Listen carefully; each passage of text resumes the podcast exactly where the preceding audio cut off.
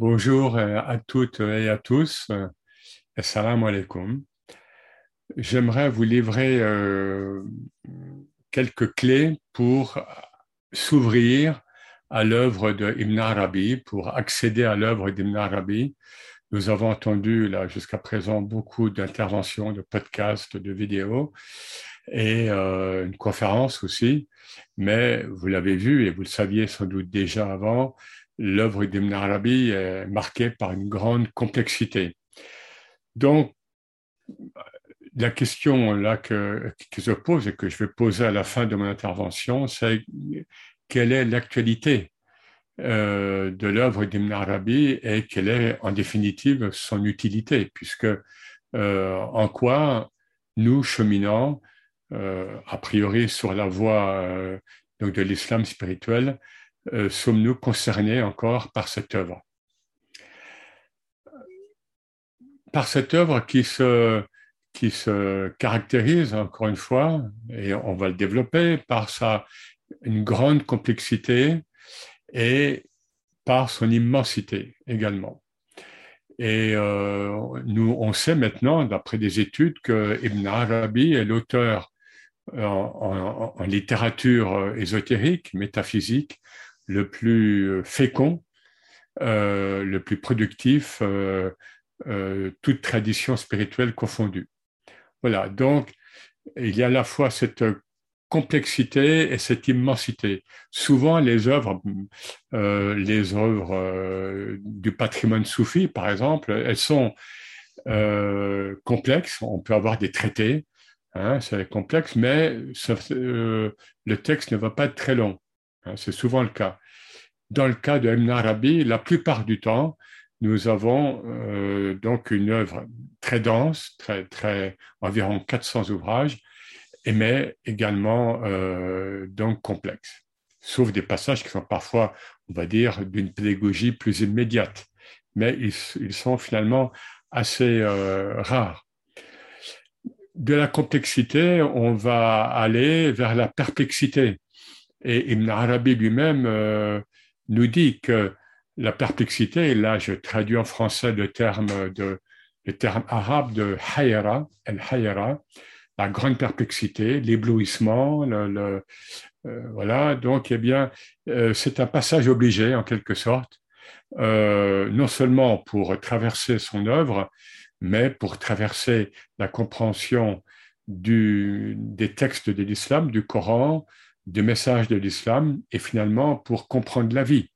Hein. il n'y a pas de, il n'y a pas de compréhension réelle de la vie, de l'islam, du Coran, de son œuvre, etc., euh, sans passer par la perplexité ou par la grande perplexité et qui désarçonne. Pourquoi? Parce que euh, le but, c'est qu'elle désarçonne euh, finalement notre pensée binaire confortable, évidemment. Alors, un premier paradoxe euh, concernant l'œuvre d'Ibn Arabi, euh, dont certains disent qu'il a écrit pour lui-même, euh, dont certains disent, par exemple, je pense à l'imam Jalaluddin Suyuti, mais beaucoup d'autres.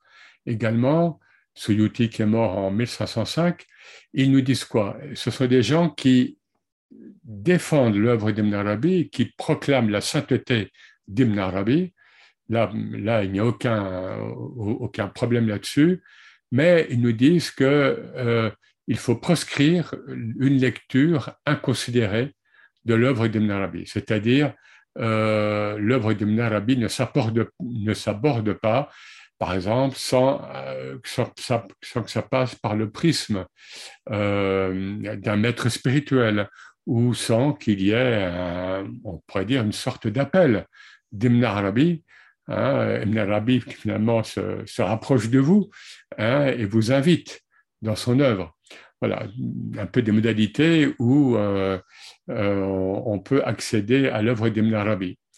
Euh, mais beaucoup, encore une fois, mettent en garde contre même, même les, les croyants musulmans qui, qui avaient accès à la langue arabe, hein, donc cette œuvre qui est écrite en, en langue arabe, eh bien, mettent en garde contre une lecture comme ça inconsidérée de son œuvre. Or, voilà, donc, euh, et lui-même aurait dit que euh, bon, je traduis, hein, il, est, il, est proscrit de trop se pencher pour le commun des croyants, hein, des croyants musulmans, dans l'œuvre, dans, dans, le patrimoine euh, écrit des soufis. Et le paradoxe, c'est que lui-même sait, à l'issue d'une vision, euh, le, parcours spirituel et, géographique d'Ibn Arabi est marqué par, euh, par plusieurs grandes visions majeures. Et à l'issue d'une des visions, alors qu'il est encore assez jeune, il sait, on, lui apprend que son œuvre va, se diffuser à la fois en Occident et en Orient. Donc, elle va se diffuser largement. Donc, paradoxe. Apparemment, une œuvre écrite pour une certaine élite euh, spirituelle et en même temps qui a vocation à se diffuser largement. Alors, je reviens sur la complexité la complexité de Arabi, eh bien, cette œuvre est complexe tout simplement, si je puis dire, parce qu'elle elle est fondée, elle est ancrée dans le Coran. Le Coran qui est marqué par une grande complexité. Alors là, euh, avant de revenir sur ce, thème, il faut bien dire justement que euh, Ibn Arabi le dit et, s'en réclame bien souvent, euh, son œuvre, en effet, est ancré dans le texte même, dans la texture euh, donc du, du, livre, du livre saint des musulmans. Et du coup, on peut dire que Ibn Arabi est un littéraliste, c'est-à-dire il part dans son œuvre immense et dans ses, dans ses développements immenses sur le Coran, eh bien, il part de la lettre du Coran.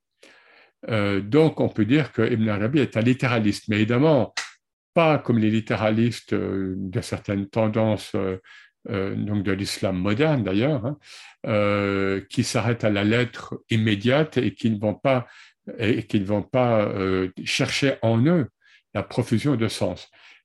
Le travail d'Ibn Arabi et son ouverture spirituelle consiste bien dans le fait que, à partir de la lettre même du Coran, vont jaillir en, lui, hein, vont lui être inspirés, eh bien, une profusion de sens, de ma'ani, hein, le, terme clé dans le langage soufi, et chez l'Arabi, el ma'ana, donc au pluriel, el ma'ani. Voilà, donc c'est. Euh, et, donc Ibn Arabi, n'est pas, n'est jamais dans un style allégorique, ce qui va être le cas de certains représentants de son école, ce qu'on appelle l'école d'Ibn Arabi, donc des gens qui, euh, qui, qui, qui, ont voulu suivre l'œuvre d'Ibn Arabi, que se sont inspirés de son œuvre, qui, qui vont la commenter et qui parfois sont très allégoristes. Ibn Arabi part toujours de la lettre et de la réalité première. Simplement, il en tire encore une fois des sens euh, inouïs, c'est-à-dire inouïs au sens où on les a jamais entendus, on, on les a jamais lus, ils ne sont jamais venus à notre conscience. C'est bien souvent le cas. Euh, donc, Ibn Arabi, on peut dire, et, pour euh, travailler sur la supralogique qu'on va évoquer un peu après, Ibn Arabi est un littéraliste non littéraliste. Alors, revenons à la complexité. La complexité, donc, pour Ibn Arabi, donc, elle est issue du Coran. Complexité, donc, quand je vais parler, quand je vais donner certains qualificatifs, qui, sont énoncés euh, par des savants musulmans comme par certains orientalistes qui, ont travaillé sur le Coran, eh bien, il faut bien voir que ça s'applique également à, euh, l'œuvre d'Ibn Arabi, le plus souvent. Alors, on parle de dislocation, de, fragmentation, c'est-à-dire des, thèmes et des sens coraniques vous, le savez bien, lorsque vous lisez le Coran, vous avez dans un verset un thème, un, sens ou même un terme. Et puis, au verset suivant, même parfois dans le même verset, on, passe complètement à autre chose. Hein, évidemment, ça dépend des sourates, ça dépend des... hein, mais tout ça, on, ne va pas rentrer dans le détail.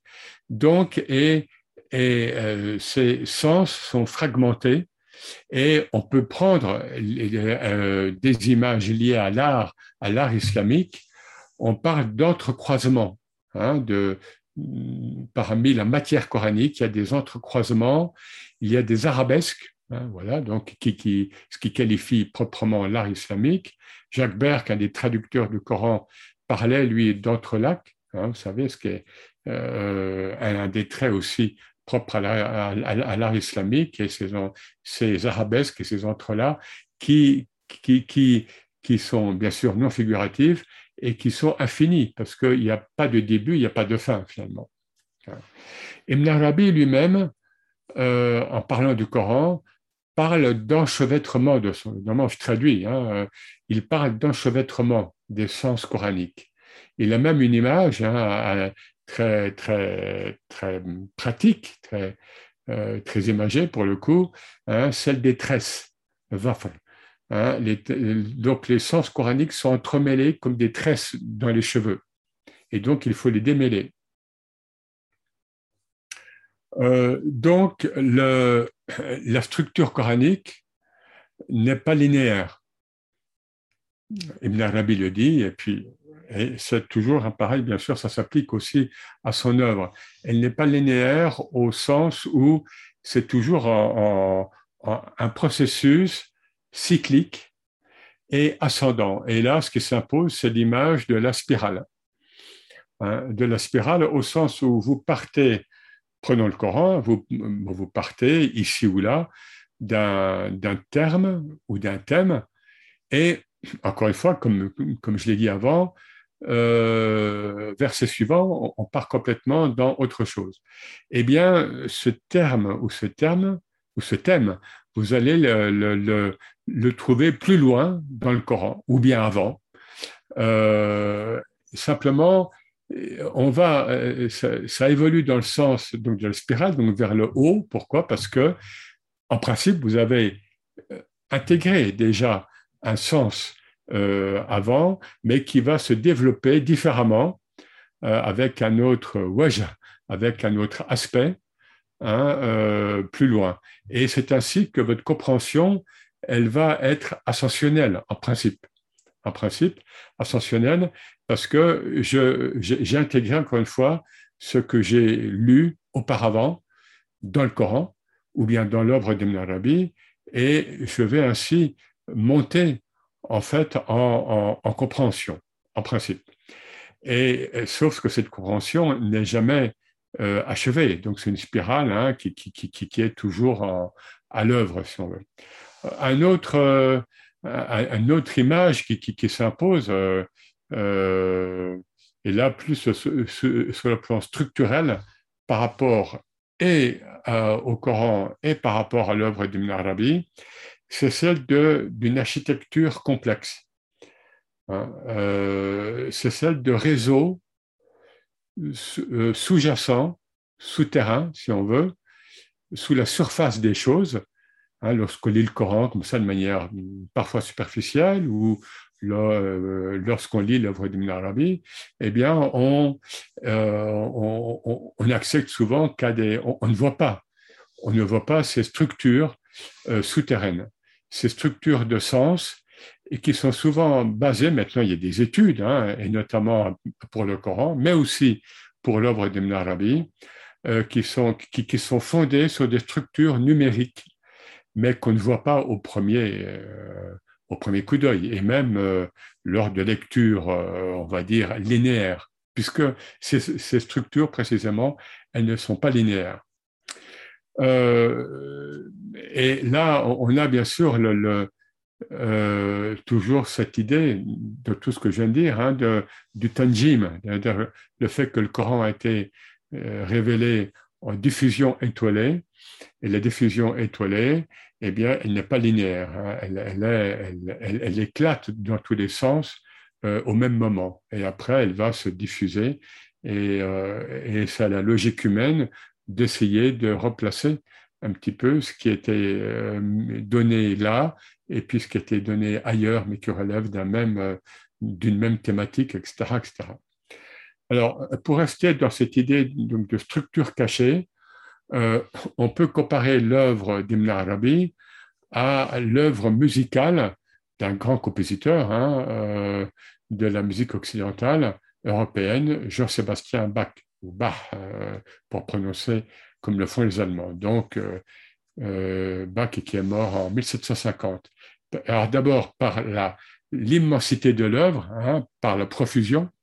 Hein, l'œuvre de Bach, comme celle d'Ibn Arabi, est immense, et par d'ailleurs, certains parlent de partition lorsqu'ils évoquent l'œuvre d'Ibn Arabi, et ils évoquent l'idée d'une partition. C'est-à-dire, on, lit une œuvre musicale qu'il faut nous-mêmes interpréter. Et par exemple, vous savez, en musique classique, chez Bach, mais chez d'autres, il y a euh, cette idée de variation sur un thème. Il y a un thème donné, et puis il va y avoir d'infinies variations. Euh, enfin, souvent, enfin, qui pourrait être infinies. Eh bien, dans l'œuvre de Bach, c'est ça, et dans l'œuvre d'Ibn Arabi, c'est ça aussi on, a un thème, et puis on, va trouver, ne serait-ce que dans les Futuhat les, dans les ouvertures donc, de la Mecque, son œuvre majeure, eh bien, on va trouver des variations, euh, parfois très conséquentes, hein, très grandes, euh, sur un même thème ou sur un même terme.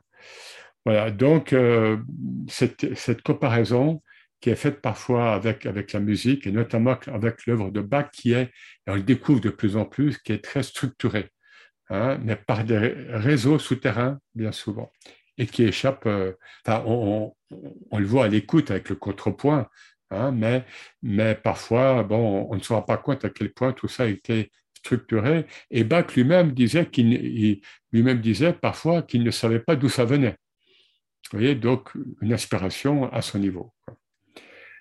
Bon, alors, donc on voit bien là que le, et là on parle du Coran, le Coran euh, n'obéit à aucune loi, hein, et c'est ce qui est déroutant pour nous, lecteurs humains, parce que c'est lui-même qui donne les lois. C'est Dieu, évidemment, mais notamment dans le livre euh, qui énonce les lois.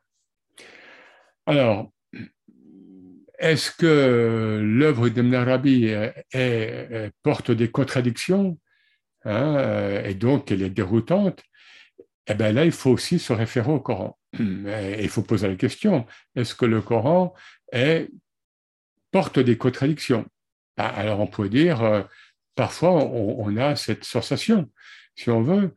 Hein, si je prends le thème, un thème théologique, euh, discuté très amplement par les théologiens pendant des siècles et qui a fait l'objet de grands débats, euh, entre, par exemple, le déterminisme d'un côté, donc les versets à caractère déterministe, et les versets qui vont vers le libre arbitre. Alors, le déterminisme, c'est que le fait qu'il nous est dit que de la science divine, depuis la préternité, Dieu sait ce qui va euh, se passer dans le, dans le monde jusqu'à la fin des temps, dans, chez chaque être, dans, chez chaque créature, euh, voilà, et donc, et que tout est prédéterminé euh, dans la science divine, prééternelle encore une fois. Et l'autre versant, et nous avons des versets qui, vont, qui vont apparemment dans un autre sens, ou un sens inverse, c'est que les actes des humains, pour, pour, se limiter aux humains, euh, sont, euh, comment dire, sont euh, euh, enfin, lorsque l'homme, lorsque l'être humain produit ses actes, voire ses pensées, eh bien, il, il, est à la fois libre, il a une forme donc de liberté, il a une forme de choix, mais du coup, il a une responsabilité, parce qu'il n'y a pas de, il n'y a pas de choix sans euh, et de liberté sans responsabilité. Et donc, il y a plusieurs versets qui qui donnent euh, cette cette charge à l'être humain d'une liberté et responsabilité. Alors, responsabilité. Donc, comment concilier ce type de versets?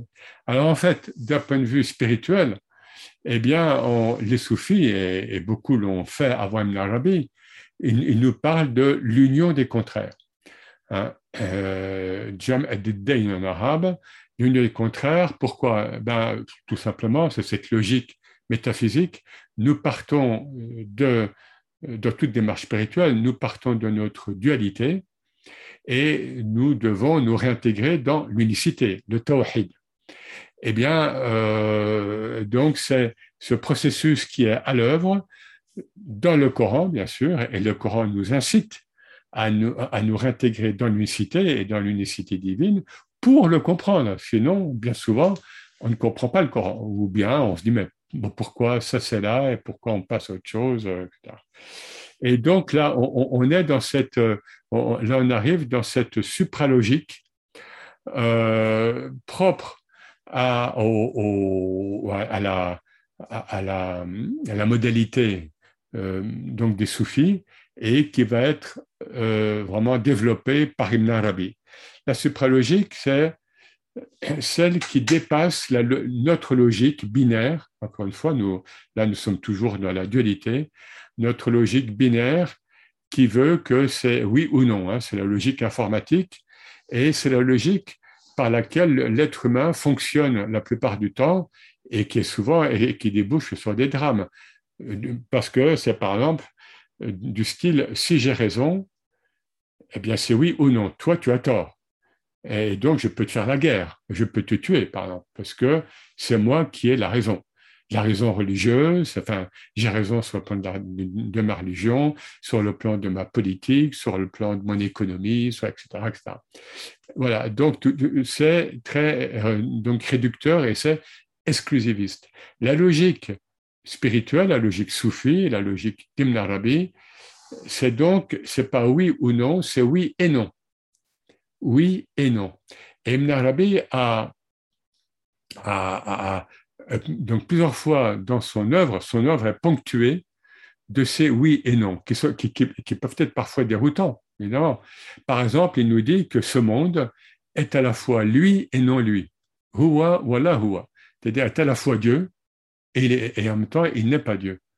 Hein, ou bien Adam, nous, nous sommes à la fois lui, Dieu, et non Dieu. Alors, ce n'est pas, pas, des, pas des artifices euh, un peu gratuits auxquels se livre euh, Ibn Arabi. C'est pour nous faire comprendre, encore une fois, que nous pouvons accéder à ce niveau spirituel lié, encore une fois, à l'unicité divine que par cette hayra, que par cette euh, grande perplexité qui, qui est le propre du cheminement dans le dépassement de nos capacités euh, cognitives, duelles, binaires, etc. Et ce, cette supralogique inclusive, donc qu'on appelle le tiers inclus, en logique contemporaine, lui, il appelle de manière extrêmement allusive la troisième chose, et et Thalith, la troisième chose. Mais ce qui, est intéressant là, c'est que cette troisième chose, enfin, ce couple oui et non, est productif parce qu'il produit un, être. Vous voyez ce que je veux dire? Donc, c'est fécond. C'est fécondant. Et d'où cette, euh, pour moi, c'est là où, en fait, réside l'ouverture euh, d'Ibn Arabi et de son œuvre. Euh, c'est parce que, justement, il y a toujours cette fécondation et qui, est placée sous le signe du Rahman Rahim. Hein, Ibn Arabi nous parle de Nafas ar-Rahman, donc le souffle du tout miséricordieux. Et donc, cette toute miséricorde, et donc on sait que Rahman, Rahim, c'est issu de Raham, donc la matrice féminine, donc qui englobe et qui est toujours ouverte à toutes les formes de la manifestation. Donc, il n'y a pas de contradiction euh, réelle, en fait, dans ni dans le Coran, bien sûr, ni, euh, ni dans une œuvre humaine telle que celle d'Ibn Arabi, parce qu'évidemment, le Coran, c'est œuvre divine et, Ibn Arabi, c'est une œuvre humaine, inspirée mais humaine. Euh, voilà, mais simplement, il y a des facettes. Il y a des, parfois une multitude de facettes. Hein, je reprends euh, le terme que parfois lui-même utilise. Et, et il nous dit justement que les points de vue que nous pouvons avoir sur un même thème, sur un même sens coranique ou bien sur un sens de son œuvre, sont dus à, enfin, est due, cette, cette, multitude est due au fait que le tel nom divin peut être à, ce moment-là euh, prédominant dans l'instant, X ou Y. Et puis, à un autre moment, ça va être un autre nom divin etc. Et donc, ce sont ces noms divins, qui sont donc multiples par rapport à, Dieu unique, Hein, euh, là, il y a toute une alchimie, évidemment, et qui vont euh, déterminer des facettes, encore une fois, nombreuses, voire multiples, sur un seul sens, un seul sens spirituel, qu'il soit coranique ou bien qu'il soit énoncé dans une œuvre spirituelle. À cela s'ajoute bien sûr la polysémie de la langue arabe, hein, euh, donc la, langue arabe, même en dehors du Coran et même en dehors des œuvres des soufis, euh, contient des sens étagés et donc nous sommes dans une profusion de, donc, de, euh, donc de sens, une possibilité très large de sens que nous retrouvons dans d'autres euh, espaces de la langue arabe, tels que la poésie, et bien sûr notamment la poésie soufie.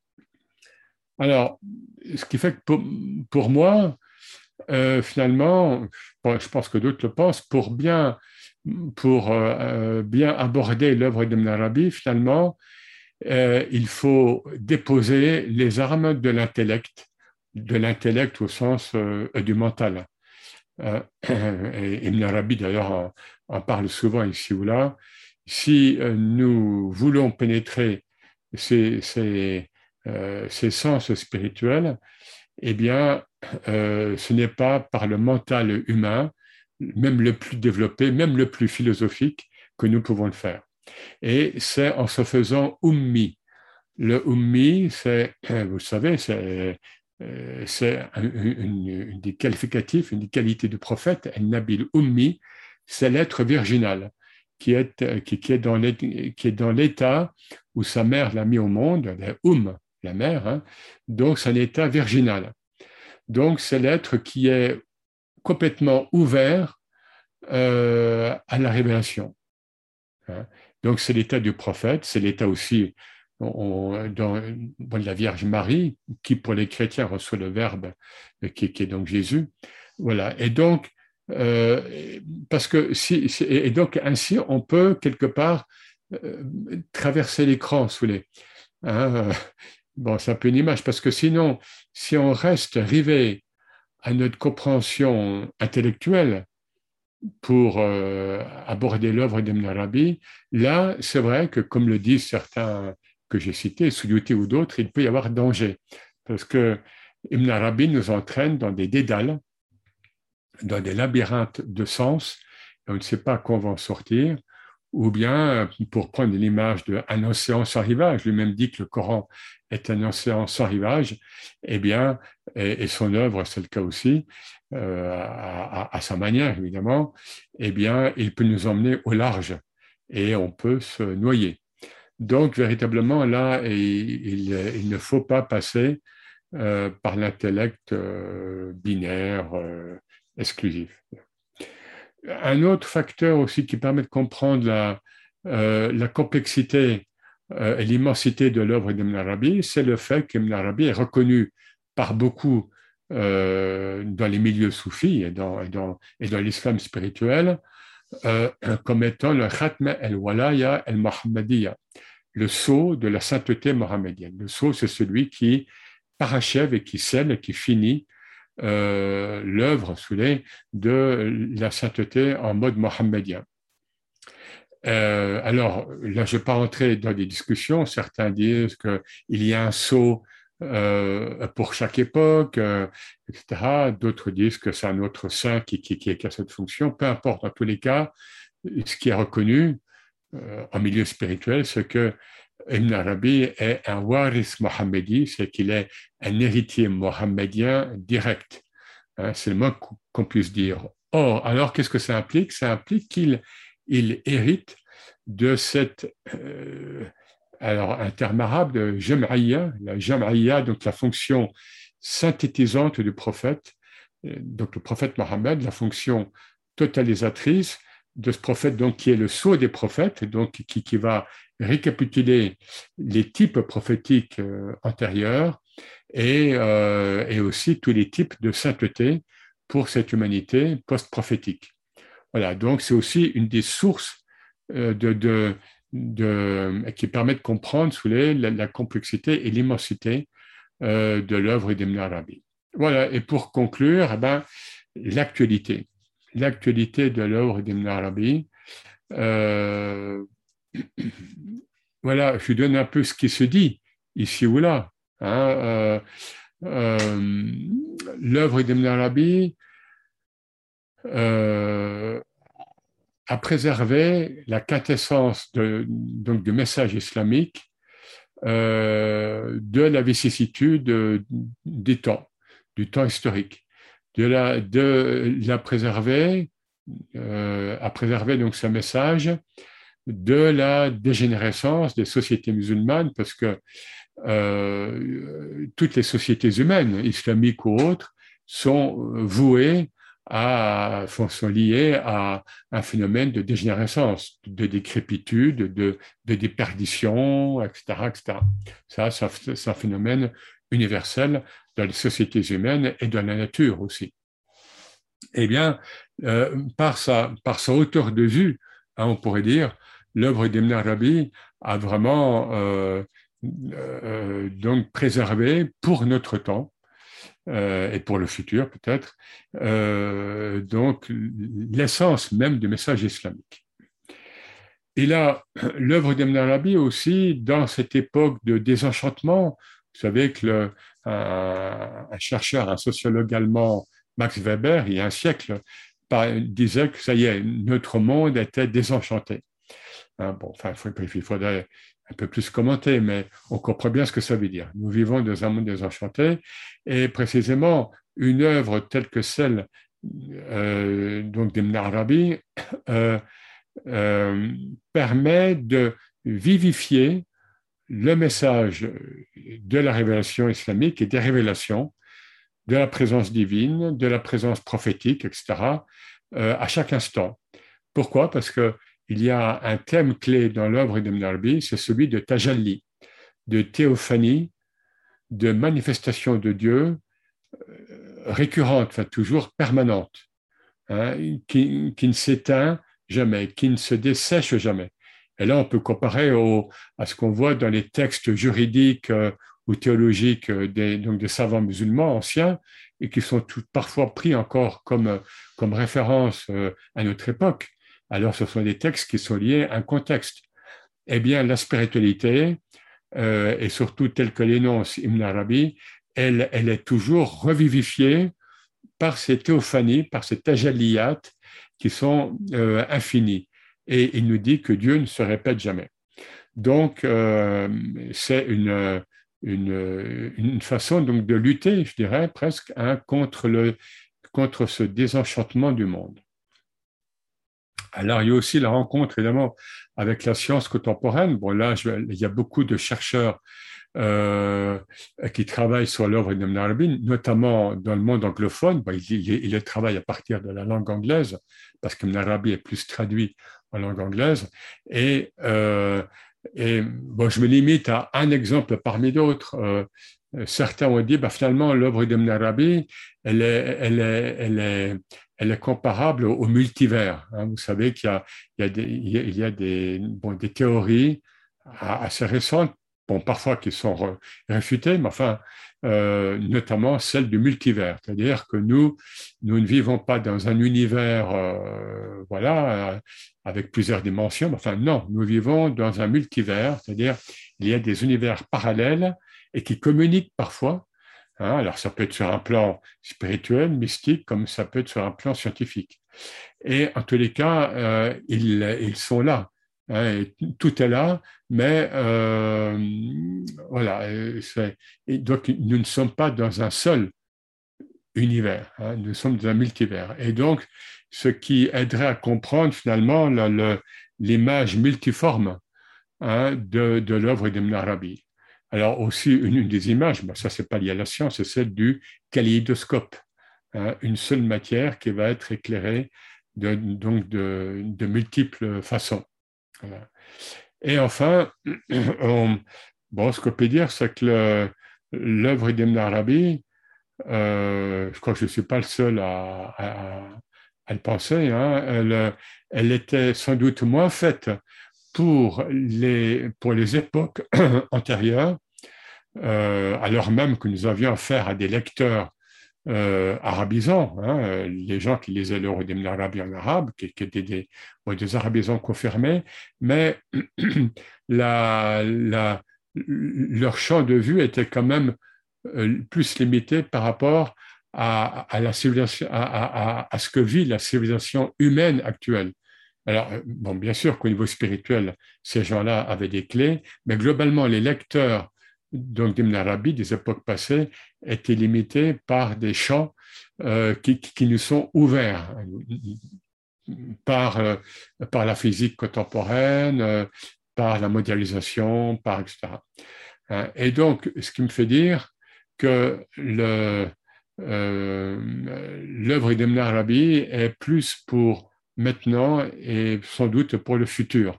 Nous n'avons pas encore compris euh, tout ce qu'il nous dit et peut-être que ça se révélera dans, dans, le futur. Et euh, un dernier mot pour dire que vous savez, il y a Jalaluddin Rumi, le grand poète mystique euh, mort en 1273, et Ibn Arabi sont, sont considérés maintenant, sont vécus comme des maîtres universels, c'est-à-dire que des gens qui, qui, ne sont pas musulmans souvent sont inspirés par l'œuvre de Rumi et par l'œuvre d'Ibn Arabi. Alors, euh, l'œuvre de Rumi est plus accessible. Bon, elle a été écrite en persan, mais elle, est, elle a été amplement traduite en français, en anglais et dans d'autres langues. Mais elle est pourquoi? Parce qu'elle est très imagée. Elle est plus accessible. Euh, et l'œuvre d'Ibn Arabi, elle, euh, par ses difficultés dans la langue arabe même, et, donc, euh, quelque part, est plus protégé, peut-être on pourrait dire, euh, de, certaines tendances de la mouvance New Age. Et, on sait bien, bon, bien sûr, qu'il y a des dangers euh, dans, ces, dans ces mouvances New Age. Bon. Voilà, donc, voilà un petit peu ce, qui me, ce qui me passait par l'esprit, disons, enfin, ce que je pouvais énoncer pour aider à euh, comprendre euh, l'œuvre d'Ibn Arabi, bien sûr en toute humilité, parce que quelqu'un d'autre pourrait vous dire totalement autre chose, peut-être, sur l'œuvre d'Ibn Arabi, puisqu'il y a beaucoup de facettes euh, donc, euh, qui sont attachées à l'œuvre et au personnage, bien sûr, qui est donc d'Ibn Arabi. Merci à vous, merci pour votre écoute et à bientôt. Salam alaikum.